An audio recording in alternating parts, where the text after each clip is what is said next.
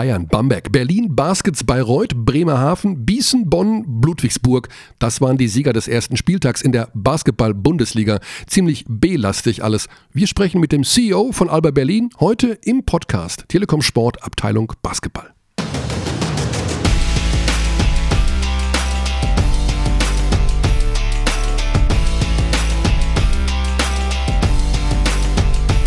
Guten Tag, Alex.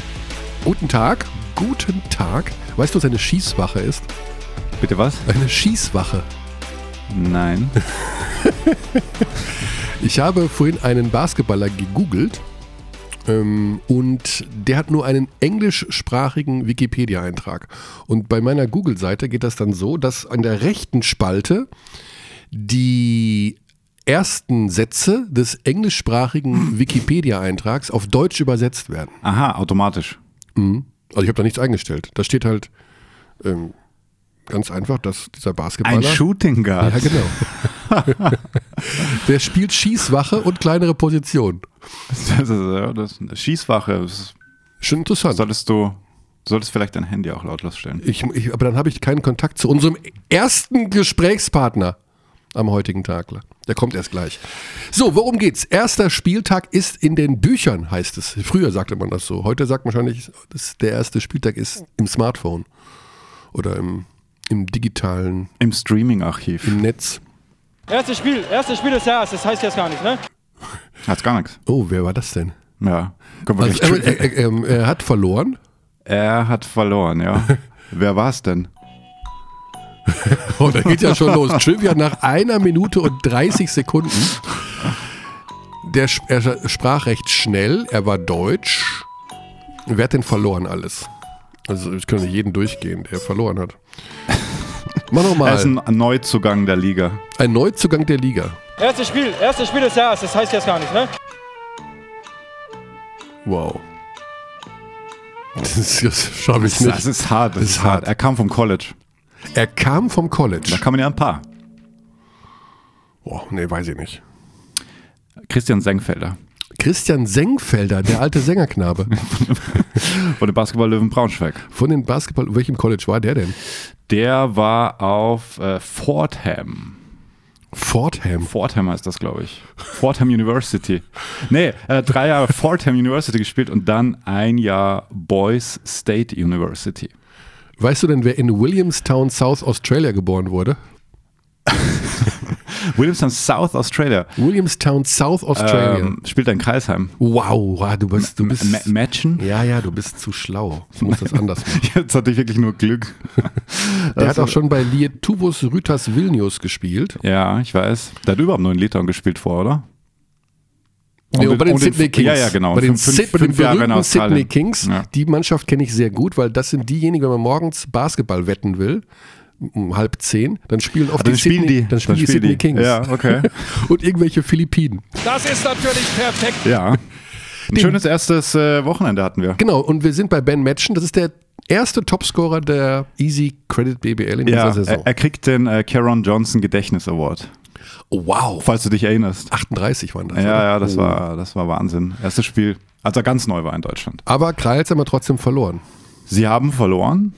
Und er hat 31 Punkte gemacht. Er ist 33 Jahre alt. Ja, das hat mich dann auch überrascht, als ich dann mal geschaut habe, wer das so ist. Und er wiegt 92 Kilo bei 1,93 Größe. Ist das meines Erachtens das Übergewicht? Äh, das klingt so ein bisschen, ja. Oder? Ja. Ich habe mal gelernt, wenn man 1,93 ist und dann ist, glaube ich. Ich bin 1,93. Ja, mhm. dann ist Normalgewicht ja. 93 Kilo und Idealgewicht Ach, komm, ist, ist 10% weniger. Aha. Also 93 okay. minus 10, 83. Ja, du wiegst ah, ja eh nur 52 Kilo. äh, ne, ein bisschen mehr ist schon. Aber 54. das ist das, äh, das geht mir jetzt alles viel zu weit. also ben, Wie viel wiegst du denn? Ich wiege, mein Idealgewicht ist übrigens, ich bin 1,80 groß und am wohlsten fühle ich mich bei 80 Kilo, also bei meinem Normalgewicht. Das ist That's What She Said in Reinkultur. so, erster Spieltag. Alex, ja. du hast diesen Spieltag aufgearbeitet in deiner dir peniblen Art und Weise, detailversessen. Genau. Was ist dir aufgefallen? Ähm, also ich habe auf der Herfahrt im Auto unser neues Magazin geschaut. Das war die Vorbereitung. Nee, ich habe schon ein bisschen geschaut. Ähm, Weißt du, was die ersten fünf Mannschaften in der Tabelle gemeinsam haben? die ersten fünf Mannschaften in der Tabelle. Ist das Retrivia jetzt? Ja, es ist so ein bisschen albernes Trivia. Ach, ich bin, ich bin schockiert. Die ersten fünf Mannschaften. Äh, Ja, ich glaube, du, du guckst jetzt bei der Easy-Seite oder wo guckst ich gucke bei der Easy-Seite, genau. Also Berlin, ganz klarer Tabellenführer. Also souverän, Berlin. souverän. Wer ist ja. auf zwei? Ja. Oldenburg? Mm, Oldenburg? Ach so, die haben das so gemacht. Na gut, ja, dann, dann, dann ist es, dann geht's, dann klappt's nicht. Ich Nee. bin bei der Erzähl. auf einer anderen Seite. Berlin, Bayern, Bayreuth, Bremerhaven, Bamberg. Die fünf großen Die Bs. fünf Bs. Und Oldenburg natürlich, das sind dann die Baskets, also sechs Bs. Oh Mann. Der Wahnsinn geht weiter. Ich habe dich gewarnt, dass wir heute Ja, ja. vielleicht nicht das allerhöchste Niveau erreichen werden. Hm, Aber warum ist das so? Weil. Vielleicht sollte ich dir die Fragen stellen. ja, dann stell mir eine Frage. Wo warst du dann am Wochenende? Ne, sag zuerst weil. Warum denn weil? Warum, warum, Warum wird's wahnsinnig heute? Manchmal hat man auch so Tage, wo man denkt, ich glaube, heute läuft irgendwas aus dem Ruder oder so eine komische, ja, weil man einfach nicht so richtig ernst bleiben möchte. Du möchtest nicht ernst bleiben. Nö, irgendwie nicht. Aha, okay. Es ist auch ein langer Tag heute. Heute wird ja auch noch der Eurocup stattfinden. Ja, jetzt offiziell. Bei Du Telekom kommentierst Sport. heute. Wo spielen sie denn? Zu Hause oder auswärts? Sie spielen bei Roter Stern Ja, du, bist, du bist wirklich top vorbereitet.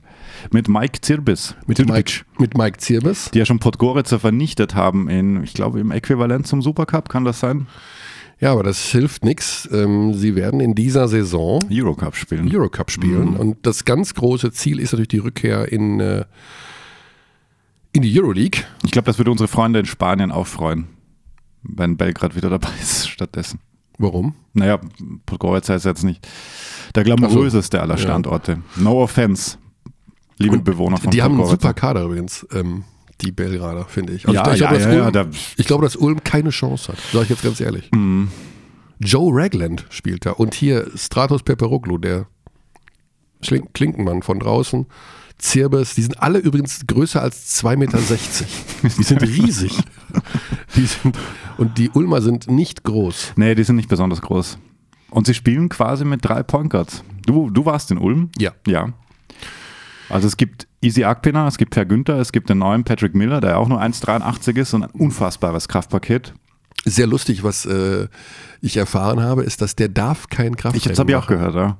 Der hat, so, der hat unfassbare ist so- der hat- Muckis, der ist, ja. ob der mal in so eine Kreatindose gefallen wäre. Aber er sagt selber, er trainiert nicht. nee, Ja. der hat irgendwas, also weiß ich nicht, der Ja. Also hat spezielle, der darf kein Krafttraining machen, weil sonst würde der sich kaum bewegen können.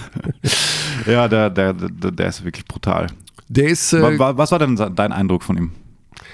Bisschen wild? ja, also im Grunde, natürlich will er gerne zum Korb ziehen, weil er einfach so kräftig ist. Mhm. Ne? Und er ist auch nicht, so langsam ist er auch nicht.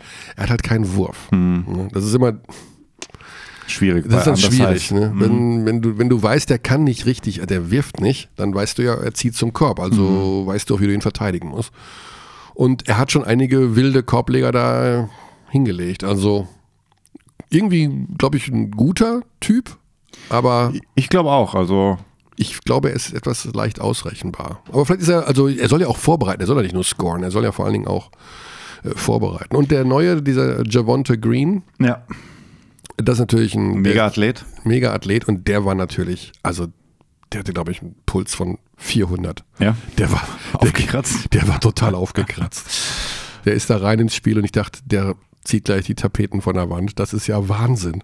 Gutes Spiel auch gemacht. Gut vier Turnovers. Ja, Ballverluste. Mhm. Also auf jeden Fall waren die Ulmer bereit zu spielen und haben auch teilweise Ließen sich nie abschütteln. Nee. Ja, das, äh, also Aber in Defense München- definitiv mehr im Fokus, wie es scheint.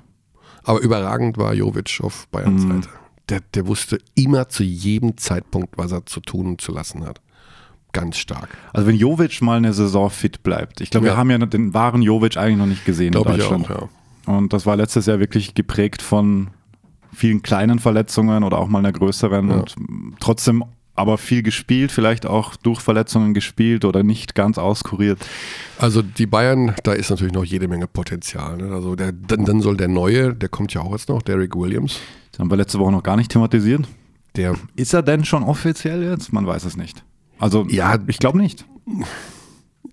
der muss ja nur noch einmal aufs Fahrrad ein EKG machen und dann fertig. Hm. Und wenn er dann nicht vom Stangerl fällt, ist der halt, warum sollte er? Der wird schon den Medizintest bestehen. Der war halt krank letzte Woche. Und da konnte er keinen Medizintest machen. Hm. Jetzt ist er fit. Und ich denke, er braucht noch drei Wochen, um so ein bisschen reinzukommen. Und natürlich äh, die übliche Anpassungszeit, was die Spielweise angeht. Ja, ganz klar. Ganz klar. Also Das jetzt wird noch ein bisschen jahrelang. NBA, dann ein bisschen China gezockt. Genau, der kriegt natürlich am Anfang fünf Fouls in drei Minuten, weil er nicht weiß, was er so machen darf hier. Ja, oder ist überrascht, dass ihm keine Fouls gecallt werden. Geht in beide Richtungen. Oder in beide Richtungen, genau. Wusstest du, dass in China im vierten Viertel nicht zwei Amerikaner auf dem Feld sein dürfen? Ich glaube, so habe ich es richtig im Kopf. Ich, hab das, ich, ich, ich muss dazu was sagen. Es heißt wirklich China, nicht China. Ach so, ja gut. Das, das hatten wir doch letztens mit Tibor Pleiss. ja, Also es dürfen im letzten Viertel nicht zwei, sondern drei Chinesen mit dem Kontrabass auf dem Feld stehen. Ja. Wir müssen unseren ersten Gesprächspartner anrufen. ist es schon soweit? Ja, wir, müssen, wir, wir wollen eins fortsetzen in dieser Saison mit dem Telekom Sport Podcast Abteilung Basketball, nämlich dass wir nie ein unsere, Thema abschließen. dass wir, unsere überbordende Pünktlichkeit. Ich liebe pünktliche Menschen und Deswegen magst du mich also. ich, ja, das, was damit zusammenhängt, weiß ich jetzt nicht. Und wir Wir waren, müssen uns noch ein bisschen finden, denke ich. ja, und wir werden, wir werden, wir werden immer pünktlich sein. Also wir waren, wir sind wahnsinnig pünktlich mit unseren Anrufen. Das stimmt. Und jetzt rufe ich hier an bei unserem ersten Gesprächspartner, der auch zu einem der Bs gehört, die wir gerade kurz angesprochen haben. Geht sofort los. Sein Nachname beginnt sogar mit B. Wenn du heute schon. Damit sind wir, damit schränken wir das Ganze schon ein. So, und da sind wir bei Marco Baldi von Alba Berlin. Marco, schönen guten Morgen in dem Fall noch. Guten Morgen. Ich komme nur so ein bisschen durcheinander. Alex ist natürlich an meiner Seite, das äh, ist kein Geheimnis, auch für dich. Zwei Menschen werden dich äh, befragen. Äh, Deine Position, wir sagen immer CEO von Alba Berlin, weil das klingt ja auch geil, ne, der Titel CEO. Ist das wirklich so? Also nennst du dich CEO? Chief Executive Officer. Oder wie heißt die offizielle Bezeichnung? Mir ist das völlig wurscht, ehrlich. Also äh, es, im Handelsregister ist Geschäftsführer eingetragen. Irgendwann mal, weil das ja alles international ist, wurde CEO draus. Ja, Manche nennen mich Manager, manche nennen mich, weiß ich nicht, ist mir ehrlich gesagt völlig wurscht. völlig wurscht. Ne? Also ich Völlig bleibe dann wurscht. für diese Saison bei CEO. Und ich werde keinen anderen CEO nennen, nur dich. Dann ist gut. Ja? Also dann, dann sagt, dann mache ich das ab jetzt auch so. Bin ich dann CEO? Nee. Ich bin Du bist Chefkommentator. Nein, das bin ich auch nicht. Du, also genug rumgeflaxt. Erster Spieltag ist eingetütet. Hast du irgendwas schon gelernt aus diesem ersten Spieltag, was die Liga angeht, was Alba Berlin angeht, was die Saison angeht? Was ist dir aufgefallen? Hm, Gelernt ist, glaube ich, zu viel. Ich war natürlich erstmal sehr gespannt, wie wir uns aus der Affäre ziehen. Ich brauche jetzt nicht zum 16. Mal zu betonen, was für eine Art Vorbereitung wir hatten. Äh, ging auch anderen Teams so. Wir hatten natürlich auch, glaube ich, mit Jena dann einen relativ dankbaren Gegner, weil das zwar einerseits ein sehr gefährlicher Gegner ist, weil die eine hohe Spielstärke haben, äh, ich sag mal eine Veteranenspielstärke. Das bedeutet, wenn die riechen, dass da was geht, äh, dann wird es schwierig. Das haben sie auch mal vor zwei Jahren schon bewiesen, haben uns in der eigenen Halle geschlagen mit einer sehr ähnlichen Mannschaft. Wenn sie aber merken, heute geht nicht so viel, dann lassen sie es auch mal ein bisschen laufen. Und das hat uns natürlich dann äh, ja Tür und Tor geöffnet für sehr viel Spielfreude, für für Selbstvertrauen, für junge Spieler, die reinkommen. Und das war natürlich als Auftakt äh, sehr, sehr gut. Äh, auch die Zuschauer wurden da natürlich sofort reingeholt, weil das äh, spektakulär war, schnell war. Äh, aber ich kann jetzt wirklich nicht sagen, dass ich da schon irgendeine Erkenntnis habe, Mhm. weil äh, wir spielen heute Abend gegen Bursa. Das ist ein Top-Team aus der Türkei. Äh, da wird die Lage schon ganz anders sein. Aber wir meckern ja immer gerne ein bisschen viel in Deutschland und für den ersten Spieltag aus Alba-Sicht gibt es überhaupt nichts zu meckern. Das ähm, Bild, was Alba abgegeben hat, ist ja wieder mal, muss man sagen, sehr überzeugend gewesen, was so die Breite angeht. Also da war ein Sigma, ein Thiemann, ein Rokaski Dreitis, der sogar 100% war von der Dreilinie, wenn ich es richtig in Erinnerung habe. Und dann eben auch noch Franz Wagner.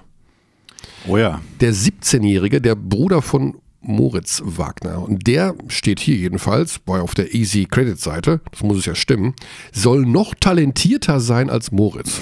Stimmt das? Ja, wenn, dann stimmt es auf jeden Fall. der wird dann nicht zu den Lakers gehen, sondern zu zu den Golden State Warriors. So direkt, direkt zu Golden State. Nummer 1 Pick.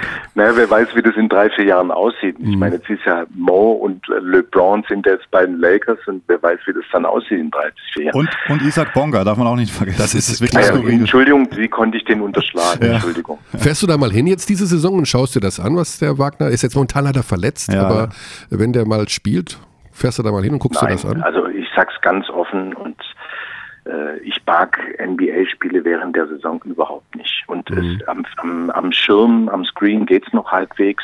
Wenn man mal in der Halle sitzt, äh, dann geht's eigentlich gar nicht mehr. Weil da ist äh, wenig bis gar keine Intensität drin. Äh, und das ist äh, sicher alles äh, sehr spektakulär im Sinne von, wie das, wie das dargestellt wird, wie es präsentiert wird und sicher auch einzelne Aktionen. Aber für einen für äh, Basketball-Gourmet, äh, Mhm. für mich, der auf der Mann der Intensität vor allem sehr schätzt, der Mannschaftsspiel schätzt, der auch Finessen, taktische Finessen schätzt, äh, ist mir das ehrlich gesagt während der Saison ist mir das zu lulli-lalli. Also ich gucke mir das wirklich nicht an. Das heißt, du guckst in dieser Saison verstärkt Euroleague, auch um dich auf die nächste Saison vorzubereiten, denn das könnte ja anstehen. Ne? Genau, Schöne ganz ehrlich, das ist ich super überleitet. Also äh, und auch verbunden mit einer sehr hintertürkischen Frage. nee, ich finde, ich wirklich, ich gucke Euroleague Basketball mit Abstand am liebsten, weil das ist, das vereint sich genau diese Dinge vereinten sich. Das heißt einmal eine wirklich hohe Spieler- und Spielqualität, aber dann halt auch jedes, jedes Spiel, ich übertreibe jetzt ein bisschen, wie wenn es das letzte wäre. Es gibt ganz wenig Spiele, die man dann halt mal irgendwie laufen lässt, so vielleicht wie jener jetzt bei uns, weil sie gemerkt haben, da geht heute nichts. Das gibt's in der Euroleague eigentlich nicht. Und in der NBA ist es eben auch so. Da gibt's so, man guckt und wenn dann halt nicht so, dann lässt man es halt laufen. Und das, das ist diese Intensität und dieses immer, immer auf dem, immer mit den Hufen scharren äh, und immer noch was rausholen und noch ein Kniff und der Trainer versucht noch was und der versucht. Also dieses Unbedingte, das liebe ich äh, äh, am Euroleague-Basketball natürlich auch gepaart mit der Qualität, die da ist. Und äh, wir sind im Eurocup, das muss man auch so sagen, das ist gar nicht so weit weg. Das ist natürlich nicht in dem, in dem Limelight und in, in das auch, auch das, das sind nicht die großen Schirmnamen, aber so weit weg ist es nicht. Nö. Äh, und klar, wenn, um jetzt noch die Frage endgültig zu beantworten, äh, wir haben, wir, das, jeder weiß, dass es auch ein paar Schwierigkeiten gibt, wenn man Euroleague spielt, weil äh, die Dinge halt noch nicht mit der Fieber abgestimmt sind und nicht klar sind und auch äh, für einen Club zu einer ganz, ganz großen Belastung werden können. Äh, Wir spielen in Berlin auch in einer Arena, äh, die eine gewisse Verfügbarkeit beziehungsweise Nichtverfügbarkeit Absolut, hat. Also da kann man genau. auch nicht frei hin und her springen. Also da gibt's schon so ein paar Dinge, die man sich noch genauer anschauen muss. Aber grundsätzlich äh, wollen wir im besten europäischen Wettbewerb spielen und das ist ganz klar die Euroleague und für mich, wie gesagt, nicht nur der beste europäische.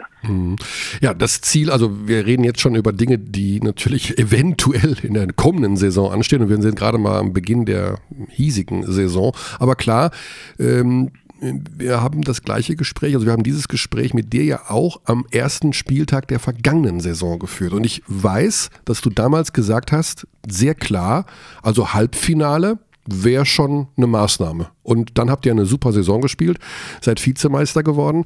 Ähm, gibt es auch jetzt so eine ich will nicht sagen Vorgabe, aber Marschrichtung, dass du sagst, also alles unter Halbfinale wäre wär echt doof.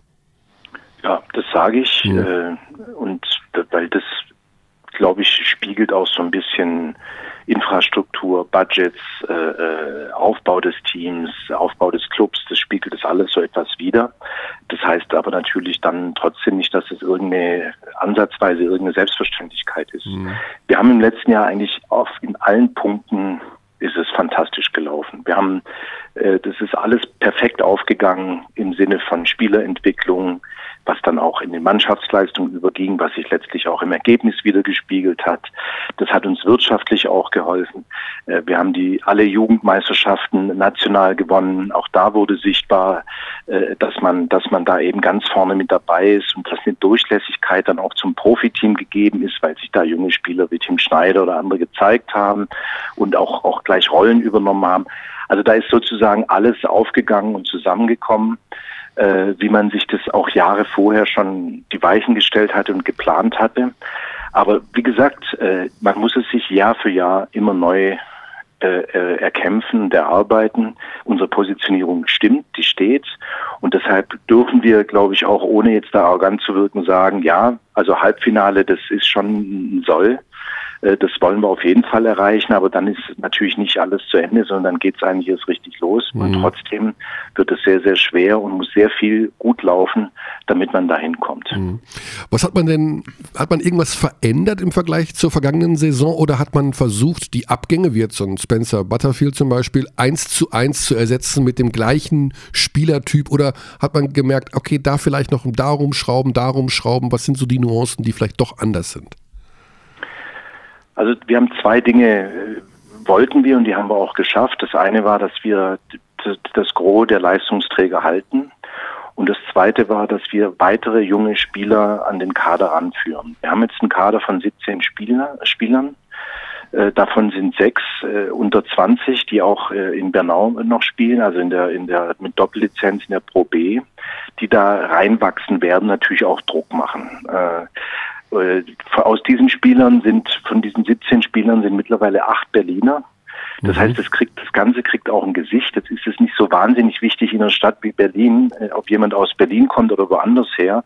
Aber was wichtig ist, ist, dass das Programm aufgeht und dass die Leute und vor allem die jungen Spieler auch sehen, dass sie tatsächlich, wenn sie sich eben äh, ins, entsprechend ins Zeug legen, dass, dass die Möglichkeiten und die Durchlässigkeit da ist, auch ganz oben anzukommen. Das ist sehr, sehr wichtig.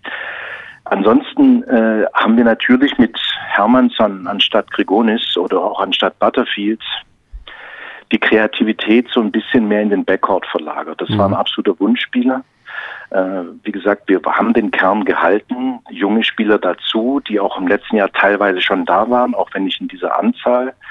Und dann haben wir, meinen wir, mit, mit äh, Johannes Thiemann und mit Kenny Okbe haben wir ein bisschen mehr Athletik dazu bekommen, als wir vorher äh, hatten und haben mit, äh, äh, ja, wie gesagt, mit, mit Hermannsson ein bisschen mehr äh, Kreativität oder noch mehr Kreativität in den Backcourt verlagert, anstatt vom Flügel.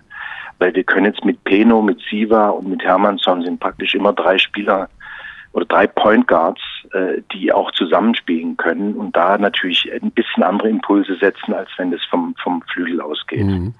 Ist ja irgendwie so ein bisschen Mode geworden, also diese kleineren Aufstellungen. Ähm, wir haben das am Wochenende oder am ersten Spieltag genauer gesagt ja auch gesehen in Ulm, die sind relativ klein und äh, Würzburg zum Beispiel, aber eben auch Bayern München. Und das ist so ein bisschen, wo manche sagen, mein Gott, das ist jetzt auch eine Euroleague-Mannschaft und trotzdem haben die jetzt nicht so den ganz großen Spieler. Also die, größten, die beiden großen sind Devin Booker und Leon Radojevic.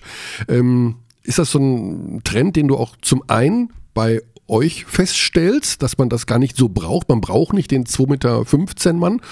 Und wie gefällt dir dieser Trend zum Small Ball? Ich glaube, den Trend gibt es der ist weltweit so, mhm. äh, weil das Spiel einfach immer schneller wird. Äh, und, und, äh, und vor allem auch bei bestimmten Verteidigungsarten lange Leute, eine, zumindest vielleicht nicht eine Wahnsinnsschnelligkeit, aber zumindest eine, eine sehr, sehr hohe Beweglichkeit haben müssen und Mobilität. Äh, und das ist natürlich mit, mit 2,15 Meter schwieriger herzustellen als mit 2,8 ich glaube trotzdem, dass das Thema so ein bisschen überschätzt wird. Also Aito ist zum Beispiel ein Trainer, der sehr gerne auch mit langen Spielern spielt. Dennis Clifford bei uns mit 2,15 mhm. oder 2,14, der ist noch verletzt, der wird aber bald wiederkommen. Äh, und, und also wir, das war jetzt nicht so, wie soll ich sagen, das war jetzt kein Kriterium. Mhm. Ähm, dennoch, das stimmt, die Tendenz geht klar in die Richtung. Ich habe das, mir auch aufgefallen, Würzburg hat einen saustarken Backcourt, äh, Ulm auch. Und man, man, die, die Clubs investieren sehr viel im, im Backcourt-Bereich. Äh, und die langen und die langen Spieler äh, oder die, die größeren Spieler sind dann eben in aller Regel diese mobilen, athletischen, äh, äh, ja, eher vielseitigen Vierer, Fünfer, die auf beiden Positionen spielen können. Ich glaube, das ist modern äh, äh, und nicht nur modern, sondern auch effektiv. Und ich glaube, dass gerade Bayern so aggressiv, wie, wie, sie spielen und spielen wollen, mit Radoschewitsch äh, und, und Booker da natürlich genau das hat, was sie eigentlich brauchen. Mhm. Äh, einerseits, sie haben trotzdem eine Höhe, weil die sehr athletisch sind, auch blocken können, äh, das Spiel verändern können. Wenn man da in die Zone kommt, dann ist es nicht so, dass dann muss, kann, kann man einen Ball irgendwie ablegen. Da ist auch noch ein Lucic auf der Drei mit, mit äh, deutlich über zwei Metern, mit einer Länge in der Athletik.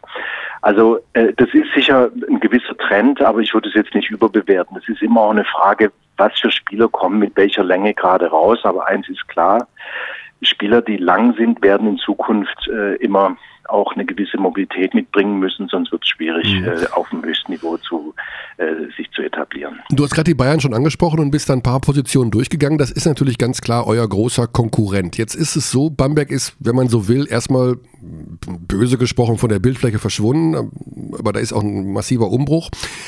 Und manche befürchten oder glauben, dass jetzt die Bayern-Dominanz kommt. Die haben jetzt sozusagen den Euroleague-Kader hingestellt, wie vor drei Jahren die Bamberger, die dann ja auch dreimal Meister geworden sind. Glaubst du auch, dass es diese Dominanz geben könnte der Bayern, all dieweil sie jetzt auch ihren Etat nochmal um 10% angehoben haben, weil sie den Kader verbreitert haben? Oder denkst du dir, naja, es könnte am Ende der Saison, wenn die ganze Euroleague-Belastung ist, äh, muss das nicht unbedingt so sein, dass das ein absolut dominanter Club ist? Ähm, also zunächst mal, die, die wirtschaftliche Dominanz hat Bayern schon jetzt äh, ganz, ganz klar aufgebaut. Das ist ihre, wie soll ich sagen, ihre Corporate Identity im Fußball und das haben sie jetzt auch im Basketball übernommen. Es gibt eine klare Ausrichtung äh, auch vorgegeben vom, vom Präsidenten, holt den Titel, seid ganz vorne mit dabei und ich besorge ich besorg dann das, ich besorg das Geld, das wir dafür brauchen. Und da, damit sind sie jetzt schon wirklich deutlich an der Spitze, weil auch Bamberg, die natürlich, ja, wie soll ich sagen, sich anders finanzieren, äh, ja, halt da auch sehr abhängig sind von, von, wollen wir das so weitermachen oder nicht. Und dabei jetzt nach eben vielen Jahren alles oder sehr vieles richtig machen und ganz, ganz hohes Investment ist da jetzt ein bisschen die Luft rausgegangen. Und äh, nur um auf Bamberg kurz einzugehen, ich denke trotzdem, dass sie in diesem Jahr deutlich stärker werden als im letzten Jahr. Mhm. Äh, und, und die würde ich auf gar keinen Fall abschreiben. Übrigens wie einige andere auch nicht. Ich, deshalb sehe ich die Bayern auch nicht als unser Hauptkonkurrent, als ah, okay. Hauptkonkurrenten. Die sind tatsächlich wirtschaftlich allen weit enteilt. Sie haben da Möglichkeiten, die andere, da kommen andere nicht hin. Aber wir sind halt in einer anderen Sportart hier mhm. und äh, wir spielen Playoff. Äh, ich glaube, diese Doppelbelastung wird Bayern locker wegstecken, weil zu den Playoffs hin äh, wird, wird dann wieder die Möglichkeit, wenn sie sich nicht fürs Final vorqualifizieren, und das glaube ich, was, oder ist möglich, aber das ist, wissen wir, wie schwer das ist. Ich glaube, dass Bayern auch übrigens in der Euroleague eine sehr, sehr gute Rolle spielen kann. Trotzdem werden sie sich dran gewöhnen müssen, wie geht es jetzt eigentlich, wenn ich äh, zwei Spiele die Woche habe, wo es immer um, um alles geht sozusagen. Mhm. Das wird nicht ganz einfach, aber sie werden das physisch äh, und ich glaube auch mental werden sie das locker wegstecken. Der Kader ist absolut qualitativ hochwertig und auch, auch, auch tief genug äh, dafür besetzt.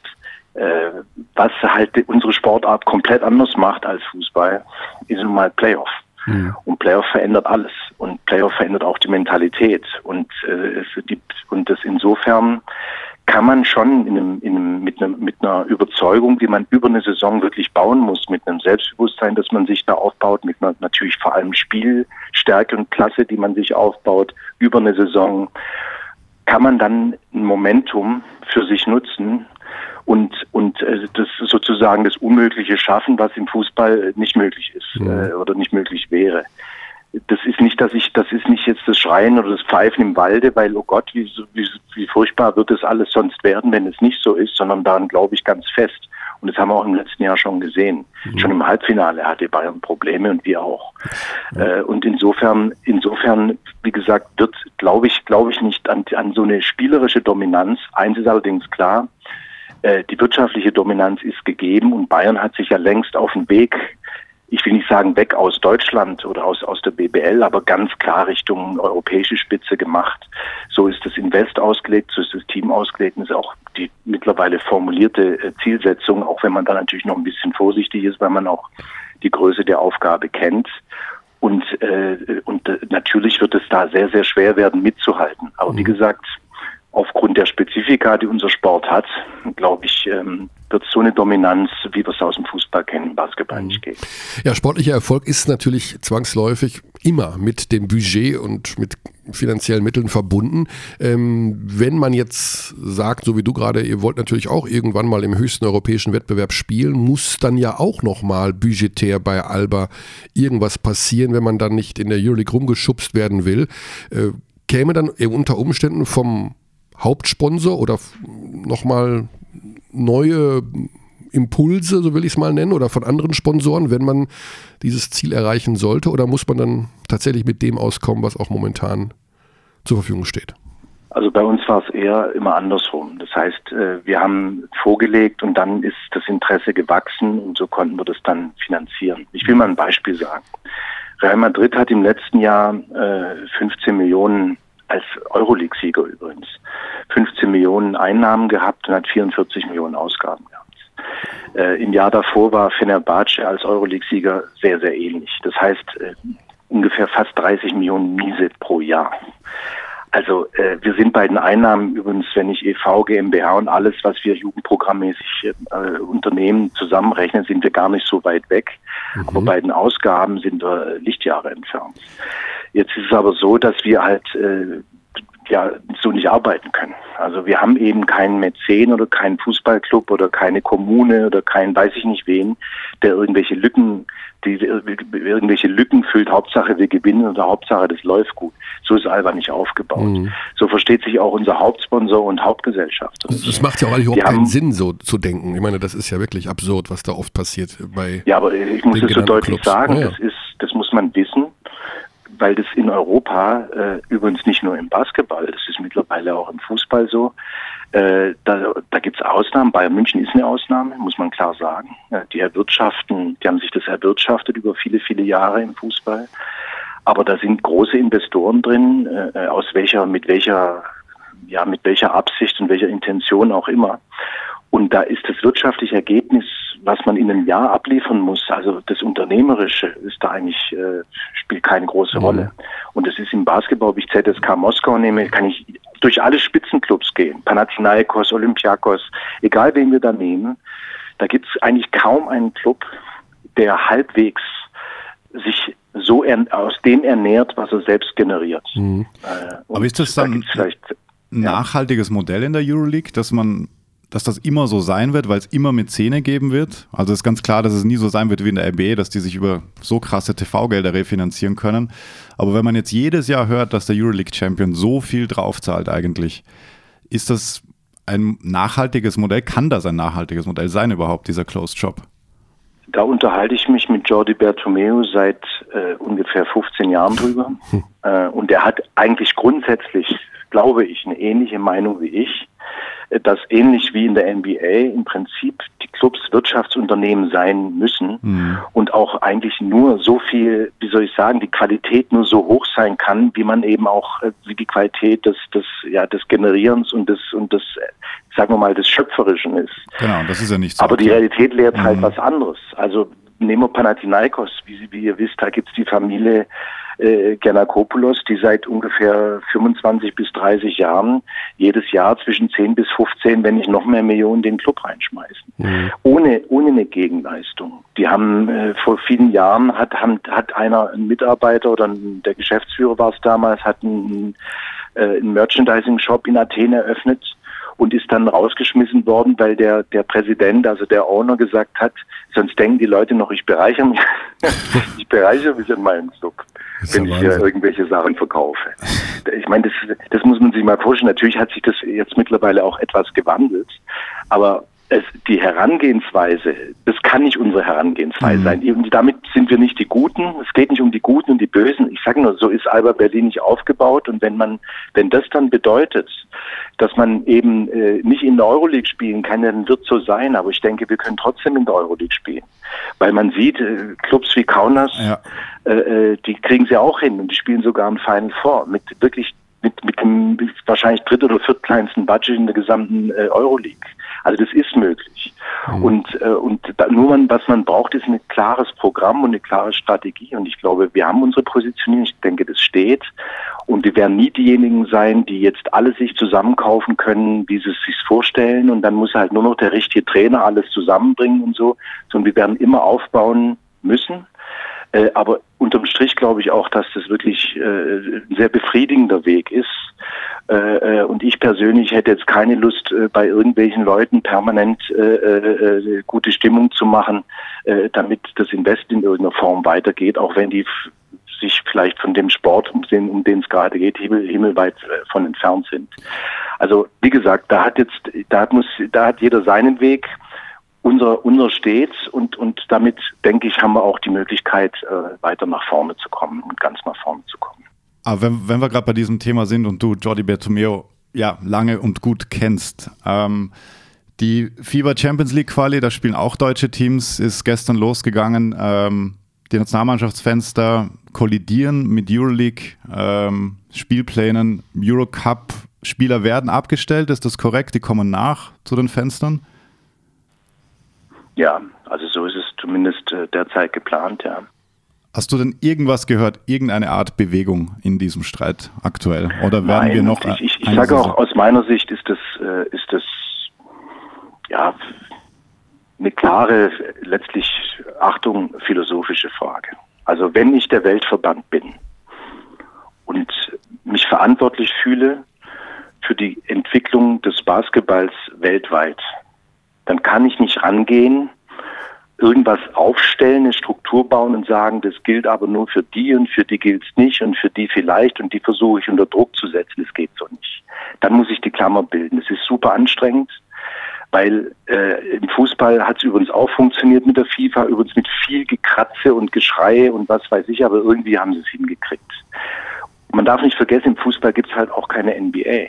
Ja. Aber trotzdem haben sie es hingekriegt. Was ich damit sagen will, es wird selbstverständlich nur mit der NBA funktionieren, weil die NBA gibt ja heute schon in vielen, vielen Bereichen den Takt an.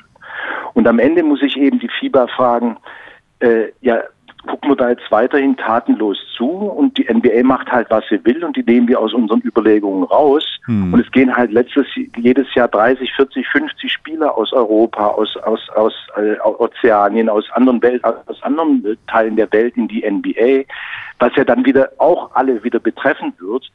Und ich kann mir das weiterhin aus und es interessiert mich nicht. Oder versuche ich wirklich den großen Wurf und das, was aus meiner Sicht auch ein Welt, der Anspruch eines Weltverbands sein muss, dass nämlich er der Taktgeber ist und den, den starken Taktgeber versucht zu integrieren. Mhm. Und selbstverständlich ist es möglich. Also wenn es im Fußball geht, äh, dann geht es im Basketball auch, hundertprozentig. Das sind, das sind Weltsportarten, da ist ein großes Interesse, da wird in jedem Land gibt es eine Profiliga, das heißt, es gibt auch in jedem Land Interessen, immer auch, auch äh, verschiedene Interessen und es ist eine große Aufgabe, das alles unter einen Hut zu bringen. Aber das ist die Aufgabe, es gibt keine andere. Genau das ist die Aufgabe. Und dann kann man nicht auf, auf einen Bertomeo oder auf den, den oder jenen zeigen, kann sagen, der muss doch. Weil ich bin doch, ich habe ihm doch gesagt und der muss sich jetzt dem unterwerfen. Nee, die NBA unterwirft sich auch nicht. Die macht ihr Ding. Und die NBA wird immer offen sein für einen Dialog und für Lösungen, die vor allem, sagen wir mal, wirtschaftlich, kommerziell äh, äh, einen bestimmten Zugewinn bringen. Und es ist möglich. Also muss man halt angehen. Ist schwierig, aber es ist möglich. Mhm. Aber dieses Gezerfe, was wir jetzt haben, mit du bist schuld, nein, du bist der Böse, nein, du und du musst doch die Spieler und wenn ich das sage, schon weil ich es finde, musst du, also funktioniert es nicht. Also das, da werden wir keinen Schritt weiterkommen und wir werden auch den Konflikt nicht bereinigen können, solange diese der, die Perspektive, der Blickwinkel sozusagen von der Bodenhöhe aus äh, gemacht wird. Ein Weltverband muss sich da schon ein bisschen drohnenmäßig äh, nach oben ziehen und den Blick von oben mhm. äh, draufkriegen, um dann wirklich gestalterisch äh, äh, letztlich da auch eine Lösung und eine, eine, gute Lösung im Sinne auch der Gesamtentwicklung äh, zu, zu, äh, zu finden. Weil am Ende wollen wir ja alle das Gleiche. Also wir wollen ja, dass sich Basketball weiterentwickelt und dass wir mehr Fans gewinnen, dass es popularisiert wird und so weiter und so fort. Und die NBA wird es machen. Die werden nach Indien gehen, die gehen in Mexiko, die sind, das wissen wir ja alles. Ja. Und das können aus meiner Sicht keine Fieber nicht sagen, ja, also das kann die NBA ruhig machen, aber alle anderen, also die müssen schon so funktionieren, wie wir das sagen. Äh, und für uns ist total wichtig, dass wir drei oder viermal im Jahr spielen mit Nationalmannschaften, wo dann halt die zweite bis dritte Garde gegeneinander spielt, um was man keiner so richtig versteht. Äh, und dann beim großen Turnier hoffen wir, dass dann alle wieder dabei sind. Das, so kann es nicht funktionieren. Mhm. Apropos großes Turnier, äh, Marco, nächstes Jahr Basketball-Weltmeisterschaft in China. Deutschland hat sich qualifiziert, hurra. Ähm, Ihr habt ja einen chinesischen Sponsor, ihr habt ja sehr, sehr gute Verbindungen nach China. Wirst du das dann im kommenden Jahr verbinden, die WM besuchen? Absolut, und, ja? absolut, okay. ja. Das ist, ich habe es jetzt noch nicht durchgeplant sozusagen, aber mhm. das will ich auf jeden Fall. Okay. Und, äh, ich glaube, dass das auch, das spielen, spüren wir auch, auch im Spielermarkt. Äh, äh das ist in China die populärste Sportart das ist, äh, die spielen es noch ein bisschen anders, sage ich mal, und, und das ist auch ein anderer Aufbau und das ist auch, der chinesische Sport kommt grundsätzlich aus einer ganz anderen Tradition heraus, also der chinesische Spitzensport, als das vielleicht in Europa oder auch in, in Amerika der Fall ist. Aber das ist eine, eine, wir spüren die Chinesen auch im Spielermarkt, weil natürlich viele erstklassige, äh, äh, ja vor allem Amerikaner, die höchsten sozusagen Ansprüchen genügen, äh, die finden mittlerweile nicht mehr den Weg in die NBA, wo sie dann, sondern oder auch auch nach Europa, sondern die gehen halt nach China, weil da sehr sehr gutes Geld bezahlt mhm. wird.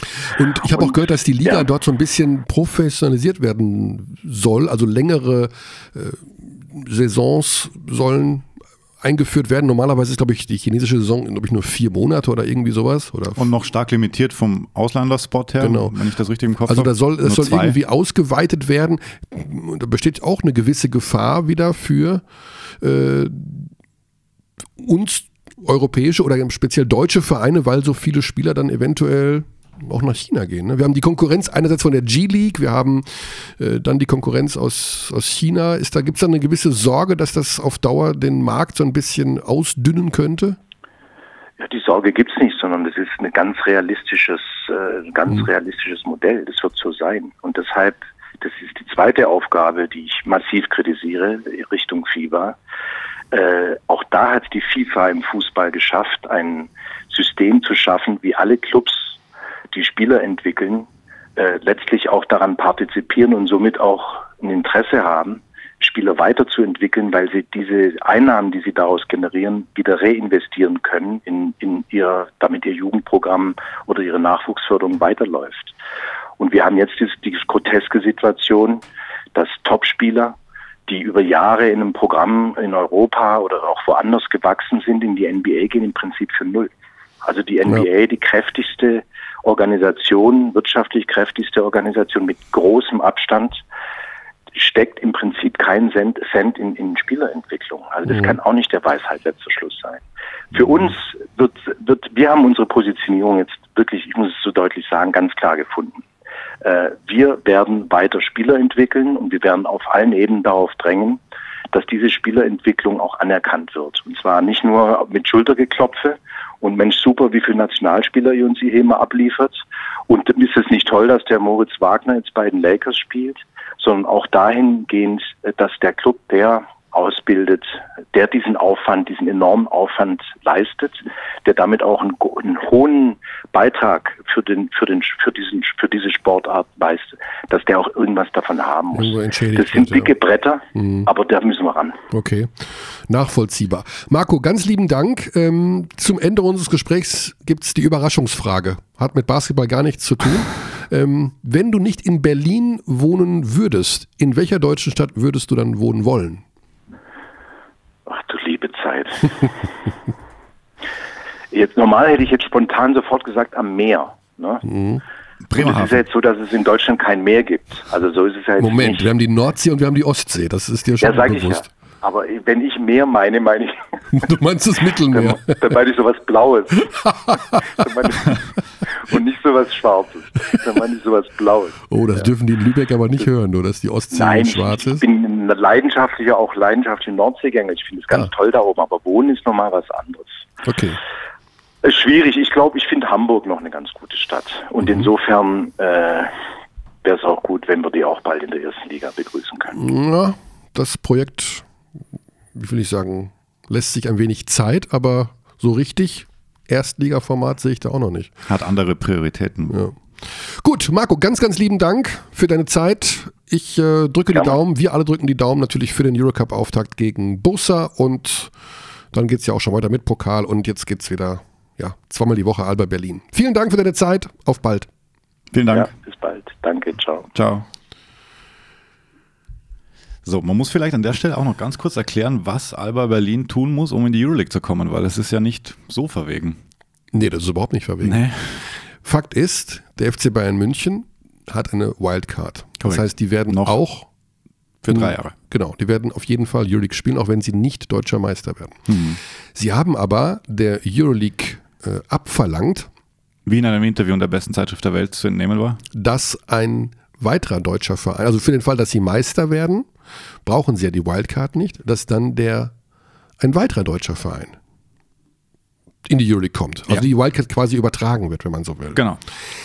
Wenn wenn wir eine Neuauflage des Finals vom letzten Jahr haben, wäre das so, dass Alba Berlin in der Euroleague spielen in der Euroleague spielen würde, mhm. ob sie Meister werden oder nicht. Wenn Bamberg ins Finale käme, dann wird es spannend. Wird es spannend, mhm. weil die Bamberger spielen ja in der Champions League und haben sich dort ins Finale gegen die Bayern kommen würden, muss man sagen. Ja, ins Finale gegen die Bayern kommen würden. Genau. Oder Meister werden. Genau, oder Meister ja, werden. Ja Sie haben äh, einen Fünfjahresvertrag mit der Champions League, aber da steht wohl auch drin, dass sie im Bedarfsfall Euroleague spielen könnten. Also mhm. da gibt es ein kleines Exit-Türchen. Jetzt wären sie aber nach allgemeinem Verständnis mit dem Klammerbeutel gepudert, wenn sie nach einem Jahr die Champions League wieder verlassen würden. Und es kann aber natürlich sein, dass das Interesse des Hauptsponsors von Bramberg dann plötzlich wieder erwacht. Das kann, das kann natürlich ganz schnell gehen. Und andererseits, für den Fall, dass sie Vizemeister werden, mhm. die Euroleague sagt, ja, aber mit der Wildcard dann nach Bamberg, das sehen wir anders, wir geben sie doch nach Berlin. Weil natürlich da wieder von Bertomeo das Metropolendenken einsetzt. Ja, dann wird es kompliziert. Dann wird es kompliziert. Aber mal abgesehen davon sehe ich Bamberg selbst als Meister slash Vizemeister, wenn Bayern Meister würde, nicht in der Euroleague. Nee. Nein. Glaubst du nicht, dass sie nochmal den Reset-Knopf drücken würden? Ich glaube dann nicht in dem Jahr. Also mm, okay. Ja, es würde sehr und schnell dann, gehen. Dann, dann wird das Feld schon dünn. Wer soll dann Euroleague spielen? Also wenn Vizemeister Oldenburg, spielen die dann? Haben sie haben auch schon Euroleague gespielt. Ja, genau. ja. Aber spannende Sache und wenn Alba also hat durchaus Möglichkeiten dann in der kommenden Saison auch dort zu spielen. Und das würde die Euroleague super finden, weil die mögen natürlich Metropole, die mögen die Halle, auch wenn, wie Marco gerade gesagt hat, dort natürlich auch zwischendurch mal äh, Konzerte stattfinden und das Ganze mit den Terminen super schwierig ist. Genau, aber es gibt ja die Ausweichhalle, die Max-Schmeling-Halle. Die eigentlich die wahre Basketballhalle. Die wahre Basketballhalle ist. Das da spielen sie beispielsweise Pokal-Achtelfinale ah, gegen Bayreuth. Ah, Körny, das ist eine super Halle. Das ist eine super Halle, das ist was für dich. Warum wurde die eigentlich gebaut? Warum die Max-Schmeling-Halle gebaut wurde? Ja, das ist eine perfekte Frage für dich. Darf ich denn wissen, wann sie gebaut wurde? Sie wurde gebaut, äh, die Öffnung fand 1996 statt. In Anwesenheit des Namensgebers Max Schmeling. Aber es gab einen Anlass, warum die mm, gebaut wurde. Mm. Und das ist genau dein Thema, Körny. Warum mein die Thema. gebaut wurde. Genau dein Thema. Ich habe nicht so viele Themen. Aber das ist eins davon. Poker. Nein. Was gibt's noch? Olympia. Olympia. Hm. Ja, ich habe an Olympia gedacht, aber Olympia war 96 in Atlanta. Ja, aber es ging um die Olympiabewerbung 2000. Yikesy Pikes. Ja, Berlin hat sich damals beworben und das war eines der wenigen Projekte, die da umgesetzt wurden. Ah. Mhm.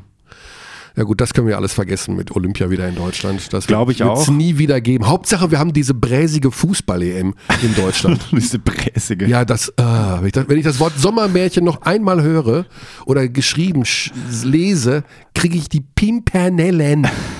Sommermärchen 2024. Krieg Juckreiz. Ich lehne sie einfach nur ab. Boah, ich hoffe, dass das der verregnetste Sommer der Welt wird. Wenn nicht der Klimawandel bis okay. dahin schon so fortgeschritten, dass eh alle Stadien, zumindest in Küstennähe, unter ja, Wasser aber stehen. Immerhin hat die Olympiabewerbung uns diese schöne Max-Schmeling-Halle gebracht. Ja, also genau. Berlin ist schon gut aufgestellt, was Sportstätten betrifft, beziehungsweise was Basketball-Sportstätten betrifft, sollten sie Euroleague spielen. Max Schmeling-Halle ist ja Euroleague-tauglich, oder? Absolut. Ist ja. die 10.000 plus? Ja, schon, oder? Ja, ich glaube, sie ist knapp unter Kapazität 10. 11, 9 maximal 11, 9? steht jetzt da auf äh, der berühmten Seite mit D. Was würden wir nicht ohne Wikipedia machen? ja. Ich glaube, wir würden nicht mehr existieren. So, du hast gerade schon gemerkt, Alex, ja. äh, wie fandst du die Überraschungsfrage? Fand ich gut. Sollen wir das einführen? Klar. Am Ende eines Gesprächs. Ist das der Nachfolger des Überraschungsanrufs? Oder? Ja. Wir haben schon wieder so viel Zeit vor. Wir machen jetzt den Überraschungsanruf auch noch. Machen wir auch noch? Ja, wir, der darf ja nicht also, in Vergessenheit geraten. Also okay, ruf ihn an und sagen mir nicht mal, wer es ist. Kriegst du das hin? Boah, ich. Äh, Wäre gut, wenn es jemand ist, mit dem wir noch ein halt bisschen... Halt ich kriege halt eine WhatsApp von unserem neuen Experte. Aha. oh, habt ihr, hört ihr das Bimmeln? Grüße an Alex vom Ton. Äh, wir hören das Bimmeln, ja. Ich glaube schon. Das ist eine WhatsApp von unserem neuen Experten. Oh. Äh, für den Bereich. Oh, internationaler Basketball. Internationaler Basketball. Er war letzte Woche unser Gesprächspartner. Deutsche Basketballmeister. Amtierender. amtierender deutscher Basketballmeister Anton Gavel wird ab sofort bei den Spielen der Euroleague des FC Bayern München. Ist groß, groß. Als Experte slash Co-Kommentator hm. agieren. Das Jobangebot wurde hier ausgesprochen und ich glaube, keine 48 Stunden später wurde es eingetütet. Vielleicht, soll wir, vielleicht sollten wir Agenten werden. Eigentlich müssten wir beteiligt werden an dem Ding. Ne? Mhm. Da müssen wir mit unserem Head of Life reden. Mhm. Also, da sind wir zu brav für. Ne? Ja, ist, wir haben weder Sponsor noch Beteiligungen, haben, noch haben wir eine Agentur. Was ist denn jetzt eigentlich mit unserer äh, Zusammenarbeit mit der besten Zeitschrift der Welt für diese Saison? Äh, ja, da muss ich erneut Kontakt aufnehmen. Das hattest du letzte Woche schon. Oder gesagt. vielleicht soll Kontakt mit mir aufgenommen werden. Ja, oder du musst, man muss ja auf den Sponsor zugehen. Das ist so. Jetzt machen wir Überraschungsanruf. Aha. Ich, ich denke, er wird da sein. Ich rufe natürlich den an von dem. Überraschungsanruf! Schön in der Leitung bleiben. Schön. Du hast keine Zeit. Sag mir, du hast keine Zeit, das glaube ich nicht. Ja. Geht's sofort los? Schon, ja, ja, sehr gut. Also, wer, vielleicht hat man das schon, hat man was gehört? Ich weiß es gar nicht. Das ist natürlich unser allseits geschätzter Coach Koch. Coach! Körny, Alex, hi. Hey, guten Tag. Coach Koch aus unserem Telekom Sportteam, der zweifache Trainer des Jahres. So wie wir gelernt haben, Coach, letzte Woche war Anton Gavel hier zu Gast. Oh ja. Und weißt du, was er uns erzählt hat? Wer mir, wurde, mir wurde es schon kolportiert. Ja. Aber ich, ich, würde es gerne, ich würde es trotzdem gerne nochmal aus eurem berufenen Munde hören. Wir haben ihn ja gefragt, wer war denn so dein härtester Trainer?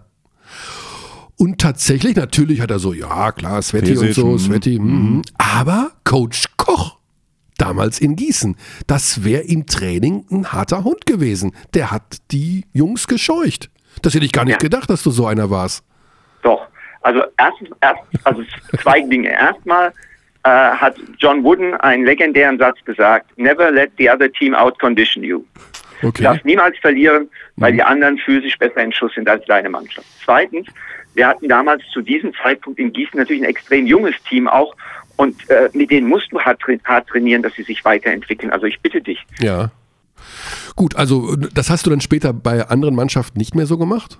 Doch. D doch, oh. doch. Also äh, gewisse Dinge behältst du ja bei, aber ich, ich, ich glaube nicht, dass ich ähm, dass ich mit älteren Spielern auch in der Form äh, gemacht habe. Du, du, musst ja vorsichtig sein. Das ist ja, du musst ja, du musst ja ein gesundes Gleichgewicht zwischen Belastung und Regeneration wahren. Mhm. Und ähm, das ist schon was anderes, wenn du, wenn, wenn du Jungs hast, äh, wie Anton, der damals 18 war, oder Anfang 20, 18 äh, war er nicht, ich glaube, er war no, nee, 19 oder 19 20 rum war er. 2004, ja, 2004, Jahrgang. Ja. Genau, 24.10.84 geboren, wow. also als, als wir die Saison angefangen haben, war er 19, wurde dann schnell 20 und wir hatten ja auch noch junge Amerikaner, äh, Lou und Chuck waren ja damals auch noch keine, keine alten Knöpfe und die waren ja auch alle heiß und die wollten. Das ist natürlich was anderes, als wenn du jetzt eine Mannschaft hast, äh, wo drei Viertel des Teams äh, jenseits der 30 sind. Das ja. Du wolltest doch einfach, du wolltest doch einfach verhindern, dass die abends um die Häuser ziehen. Die sollten das haben sie trotzdem gemacht. Haben sie trotzdem das, gemacht. das hat er ja auch angedeutet. In, in, in, diesem Alter kannst du sie nicht so kaputt trainieren, dass sie abends nicht, nicht trotzdem noch auf die Walz gehen. Das Wie war ja denn der, der, junge Tono Gavel? Er hat ja äh, angedeutet, dass er vielleicht auch mal den einen oder anderen Ausflug gemacht hätte in diese Richtung. Ja. Ja. Also der, der, der junge Tono Gavel war äh, jemand, der in der Halle super professionell war, super hart trainiert hat, super konzentriert trainiert hat und ähm, der aber auch äh, jemand war, der das Leben abseits des Basketballs durchaus zu genießen wusste, auch zum Teil mit seinen Mannschaftskameraden.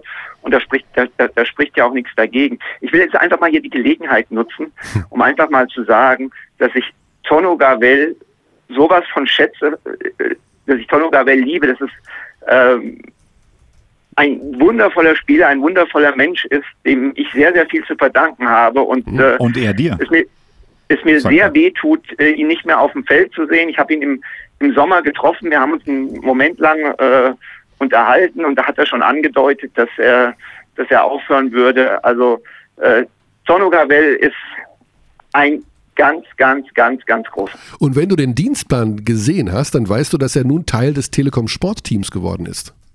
Ja, das habe ich gesehen und ja. das freut mich natürlich riesig. Ähm, er, wird, er, wird, deinen Posten übernehmen. nee, ich, ich, ich habe ich hab gehört, dein. So, so kriegen wir wieder unterschiedliche Sachen erzählt, siehst du? Coach, du bist ja auch äh, aktiv, also du bist ja auch in dieser Saison nochmal mehr aktiv für uns, weil du dich um redaktionelle Inhalte kümmerst, den Überblick behältst, uns alle berätst, was so gerade abgeht in der Liga. Dementsprechend ist es natürlich für uns ein leichtes, heute beim Überraschungsanruf dich einfach zu fragen, was dir was hängen geblieben ist aus deiner Beobachterperspektive. Du warst in Ludwigsburg. Vom ersten Spieltag. Ich war, genau, ich war in Ludwigsburg, Alex, und in, äh, in und in Göttingen. Ah ja, Gut, Göttingen, stimmt, stimmt, ja. Hm? Fange ich mal mit den beiden Spielen an, äh, die, die ich selbst äh, kommentiert habe. Also äh, Ludwigsburg, muss ich sagen, ähm, war ich sehr positiv überrascht. Ich war der Meinung, ähm, die haben viel Qualität verloren, gerade mit äh, Thomas Walkup, äh, mit Elgin Cook, ob das wieder so funktionieren wird. Klar, John Patrick hat mit Ledbetter und Jones schon wieder zwei Jungs aussortiert, kennen wir ja. Ähm, Verpflichtung von Barque ist ein äh, Riesenplus für die, einfach weil er von seiner athletischen Spielweise natürlich in dieses äh, System von JP passt wie die Faust aufs Auge. Ist er 100% fit? Weiß man das? Also er, er, er, sah ordentlich aus in diesen 25 Minuten, die mhm. er gespielt hat. Fand ich auch, ja. ja. Hat, den, hat den Ball sehr gut aus der Halbdistanz geworfen, ähm, was aber ein bisschen auch damit zusammenhing, wie die Pick-and-Roll-Verteidigung von den Frankfurtern aussah. Ich glaube schon, dass er äh, gegen andere Arten von Pick-and-Roll-Verteidigung mehr wieder zum, zum äh, Brett rollen wird. Karim Jallo sensationell. Ja sensationell. Ähm, bin ich mal sehr gespannt. Äh, hat seine besten Minuten gehabt als Small Ball 4. Mhm. Ich meine, in München hieß es ja immer, er ist eine 2-3. Ähm, ich glaube, von Patrick spielt ja insgesamt kleiner. Ähm, mal gucken, ob das so weitergeht. Und dann haben sie halt noch diesen kleinen Jordan Crawford, der mal elf Assists gespielt hat. Wahnsinnspässe dabei. Der ist wirklich nur 1,68. Und nur ein Vertrag bis November, ist das korrekt? Er hat nur einen Vertrag bis November und ich behaupte mal, wer in Ludwigsburg andere, die einen längerfristigen Vertrag haben, outperformt, der wird bleiben. Hm. Und das wäre eigentlich auch zu wünschen, weil wir alle suchen ja auch nach äh, Unterhaltungsfaktoren. Ja. Und, und der Bursche ist ein Unterhaltungsfaktor. Frankfurt sah noch, ja, sah noch nicht so rund aus. Also Tess Robertson. Wahnsinn, auch wieder. Derjenige, der ja, kämpferisch mit seiner Einstellung sowas von vorangegangen ist. Also dem hat man richtig diesen Kampfes- und Siegeswillen ablesen können und er hat es auch äh, äh, diese Intensität in Leistung umsetzen können.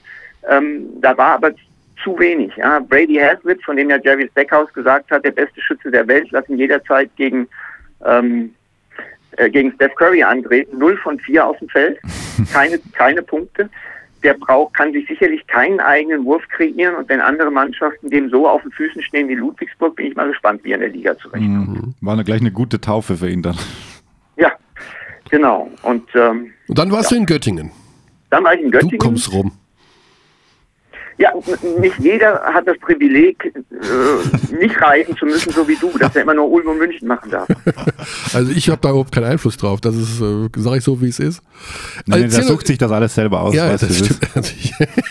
so, also kommen wir zu Göttingen gegen äh, Bonn. Ja. Ähm, Göttingen hängt halt sehr am Tropf von Michael Stockton. Mhm. Und das war auch die Geschichte, des, die, die Geschichte des Spiels. Also Michael Stockton hat in der ersten Halbzeit sehr, sehr gut gespielt, ähm, hat selbst gescored, hat die anderen in Szene gesetzt und zweite Halbzeit hat äh, Bonn da einfach äh, die Schraubzwingen deutlich enger gefasst und ähm, dann war äh, mit der Göttinger Offense nicht mehr wirklich mhm. viel los. Carter ist eine Konstante.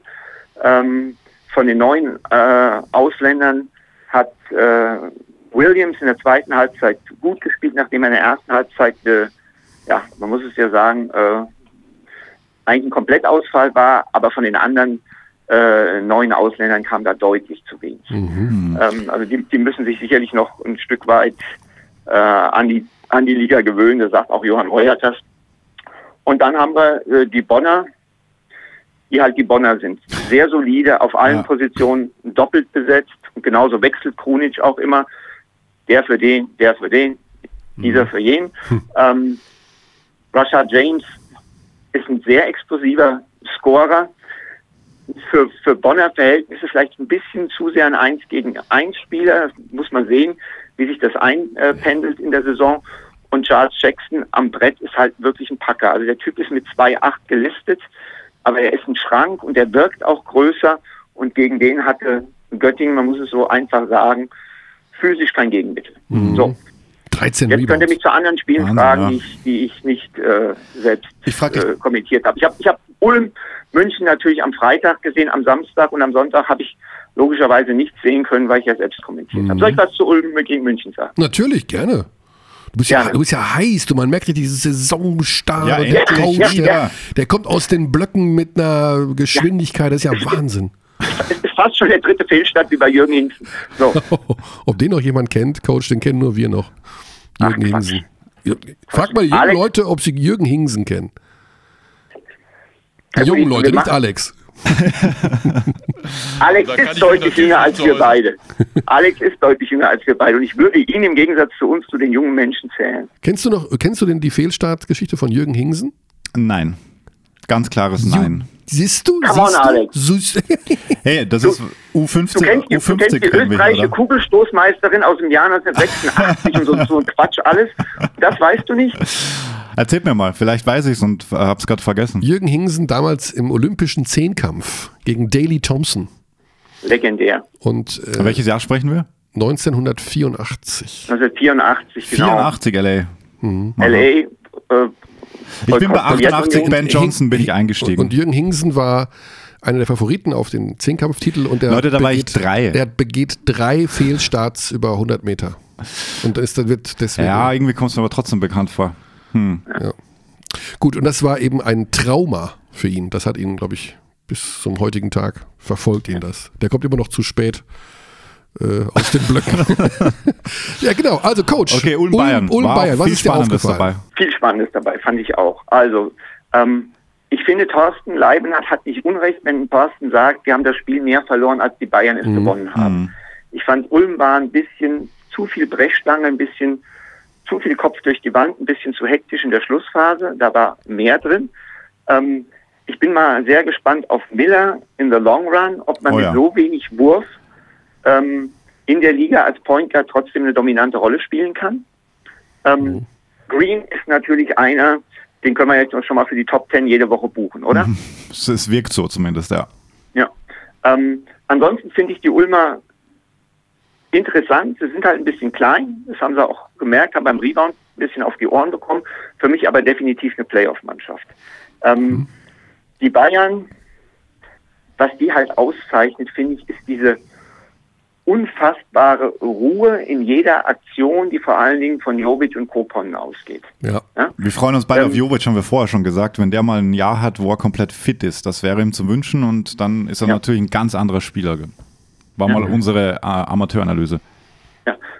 Trotzdem fehlt mir bei Bayern noch so ein bisschen, ich kann noch nicht greifen, was ist die, die Identität dieser Mannschaft. Mhm. Die wird sich sicherlich auch nochmal verändern, wenn Derek Williams dazukommt. Ja. Ähm, wobei ich eigentlich täglich darauf warte, dass, dass der Verein das jetzt mal offiziell bekannt gibt. Ja. Wisst, ihr, wisst ihr da mehr? Nein. Der muss einfach noch einen Medizintest absolvieren. Ja, das weiß ich, aber. Und der war halt krank. Ich, und solange man krank ja, ist, kann genau. man nicht aufs Ergometer. Genau. Er würde naja, auch also, eine athletische Komponente bringen, die sie bisher halt, ja, Booker. Sie sind nicht unathletisch generell, muss man sagen. Also. Nein, nein, das, das, das, äh, das sind, das, das sind sie sicherlich nicht. Ich kann aber, ich kann aber noch nicht so wirklich greifen, Bamberg hatte unter Trinkieri einen Spielstil, ja. den konnte man, den konnte man packen, den konnte man greifen, da konnte man sagen, das ist es, das ist die DNA dieser Mannschaft, ja. Mhm. Ähm, und ähm, Berlin hat das unter Aito genauso. Ich finde auch, dass Ulm das in den in den Thorsten Jahren mit Thorsten hatte und hat. Und bei Bayern weiß ich noch nicht genau, was es ist. Ja, aber die haben natürlich schon eine brutal talentierte äh, Truppe zusammen. Absolut, ja. Also Defense könnte da schon ein Punkt sein bei den Bayern, weil so wie sie in den Playoffs unter Radonic verteidigt haben, das war schon ein anderes Level einfach mhm. in der mhm. Liga, ja. als sie diesen Lauf ja. hatten. Wenn sie das irgendwie wieder aufs Parkett bringen und auch in der Euroleague, dann finde ich das schon sehr spannend, wenn er mit diesen athletischen Spielern so gute Defense wieder spielt. Mhm. Coach, meine Apple Watch sagt mir, es ist Zeit aufzustehen. Das heißt also, wir haben ja ganz schön lange gesessen. Ich habe noch eine Frage an den Coach. ja. Wir haben einen neuen Spieler, der in die Liga zurückkam, zu Bamberg, den der Coach sehr gut kennt. Tyrese Rice. Ja. Hast mhm. du ein bisschen sehen können? Äh, Würzburg-Bamberg oder Game Report zumindest? Highlights, Verzeihung. Ich habe ja, ich habe ich hab ich hab die Highlights gesehen. Ähm, und äh, so ein bisschen gehört, dass Tyrese insgesamt eine durchwachsene Partie hatte. Mhm. Ähm, ist das so richtig, Körny? Du hast ja. kommentiert. Also der hat noch, er hat ein gutes Auge, er ist immer noch schnell, aber hat noch keinen Rhythmus gehabt. Crossover durchblitzen lassen. Ja. Also ja. man merkt natürlich schon, dass der in der Offensive da viel verändern kann, aber Erzähl uns doch ganz kurz, wie, wie tickt der? Wann ist der glücklich? Wann ist der am effektivsten? Also, der ist erstmal ein Basketball-Junkie. Also Tyrese ist jemand, ähm, so, so, so, war es zumindest, äh, das ist jetzt auch acht Jahre her, als er bei mir war, ähm, der guckt sich ein NBA-Spiel an, aber nicht zur Unterhaltung. Der guckt sich ein NBA-Spiel an und spricht am nächsten Tag die Coaches an und sagt, habt ihr das auch gesehen? Oder ich habe gestern das und das gesehen, was denkt ihr dazu? Mhm. Also er hat einen extrem hohen Basketball-IQ und ähm, dem, dem brauchst du nicht zu sagen, wo der Ball in der Offense hin muss. Also Tyrese weiß genau, wo das Mismatch ist und er weiß genau, welchen Playcall er dafür machen muss. Und er ist so smart, dass er, wenn er weiß, das Mismatch ist da, dass er ein Play nimmt, wo das Mismatch nicht die erste Option ist oder das Matchup, wo er hingehen will, nicht die erste Option, sondern die zweite Option ist und sagt im, im Huddle den Jungs zuvor, wir laufen jetzt das Play, aber wir lassen die erste Option verstreichen und gehen dahin. Super, super smart. Mhm. Ja? Ähm, der ist sicherlich äh, super effektiv in Transition. Also als wir damals die Vorbereitung mit ihm gespielt haben, haben wir ihn ähm, The One-Man Fast Break genannt. Also der hat, der hat den Outlet-Pass gekriegt und dann hat er einen Gang höher geschaltet äh, und dann hat er mit Ball die Jungs ohne überholt. Mhm. Ähm, jetzt ist er natürlich äh, mittlerweile 31, glaube ich, ja. 31. Mhm. 31. 31. Mhm ähm, weiß ich nicht, wie viel, wie viel, ähm, wie viel Speed er da noch hat. So insgesamt äh, ein bisschen introvertierter Typ, ähm, aber höchsten Respekt äh, war ja viele Jahre alleinerziehender Vater. Ich weiß nicht, ob, ob, äh, ob der Kleine jetzt wieder mit dabei ist. Aber der müsste mittlerweile auch schon erwachsen sein, glaube ich, weil ich kenne nee, ihn teilweise nee, nee, immer noch als alleinerziehenden Vater schon seit ewigen Jahren. Aber der ist nee, bestimmt, der, Teenie der, ist der, der bestimmt schon. Der Kleine müsste jetzt elf oder zwölf sein. Echt? Dachte älter. Ja. ja. Gut, Coach, das war der Überraschungsanruf. Er soll enden mit der Überraschungsfrage, eine Rubrik, die wir gerade eingeführt haben, übrigens bei Marco Baldi. Äh, das ist eine Frage, die hat mit Basketball nichts zu tun. und die wird immer auch ein bisschen anders lauten. Bei dir habe ich mir gedacht, wir fragen dich mal, wenn du nochmal von vorne anfangen könntest mit Sport und Basketball darfst du jetzt nicht nennen ja. und du wüsstest, ähm, ja, ich kann erfolgreich, also du hast eine Sportart frei, wo man dir sagen würde, wenn du die machst, dann wirst du richtig, richtig gut und erfolgreich. Mhm. Welche Sportart würdest du wählen? Basketball darfst du nicht wählen. Ja, ähm, ich glaube Tennis. Ah, oh, Tennis, okay. okay. Ja. Ich glaube Tennis, weil ich, weil ich finde, Tennis unglaublich viel äh, Tradition hat. Mhm. Ähm, weil so Grand Slam, das, da, da, da gibt es nochmal was, was so ein bisschen, bisschen oben drauf kommt, äh, weil du sehr viel reisen kannst beim Tennis. Du spielst Turniere all over the world. Und, ähm, aber du bist natürlich Einzel, du bist Einzelsportler dann natürlich. Ich hätte jetzt gedacht, du, hast, du, das, du bist ja eigentlich ein Teamplayer, aber gut, habe ich mich wahrscheinlich vertan. Nee, nein, also, äh, also als Mannschaftssport, äh, mhm. nee, nee, da bin ich halt auf Basketball so fixiert, ja. sage ich ganz ehrlich, dass, ähm, dass schwer, mir da schwer wirklich schwer fallen würde. Also ja. dann, dann würde ich da am ehesten dann, dann schon ganz profan mit Fußball antworten. Ja? Mhm. Aber okay, das schneiden wir jetzt dann raus. Ja, das schneidest du raus, genau. Coach, News. das äh, war sehr lieb, sehr nett, dass du kurz Zeit gefunden hast. Wir wünschen dir von Herzen eine gute Woche. Wo wirst du hinfahren? Eine gute Saison. Jetzt geht es ja richtig los. Ja. Ähm, ich, ich, diese Woche tatsächlich so privilegiert wie du und muss nur zweimal nach Frankfurt. Ich mache morgen ähm, Frankfurt gegen Turin, den, ja. den Eurocup-Auftakt. Super interessant natürlich, Turin Absolut. mit Larry Brown als Coach. Ja.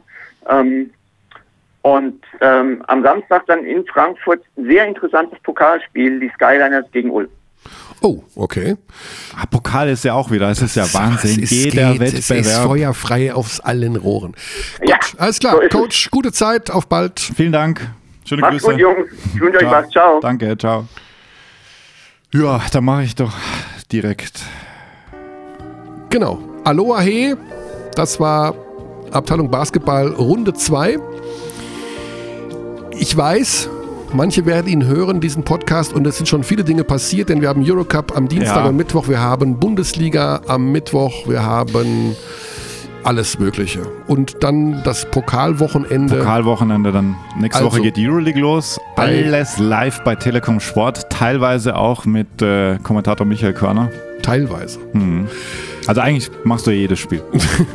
das heißt, nächste Woche Dienstag gibt es viel zu besprechen bei unserer dritten Ausgabe und ich habe auch schon eine Vermutung, wen wir da noch mit zuholen könnten. Aber Sagst du mir das auch, oder? Nein, das sage ich dir nicht. Ich habe hab nur so einen blöden Schlusssatz gesucht. Ich weiß es selber nicht.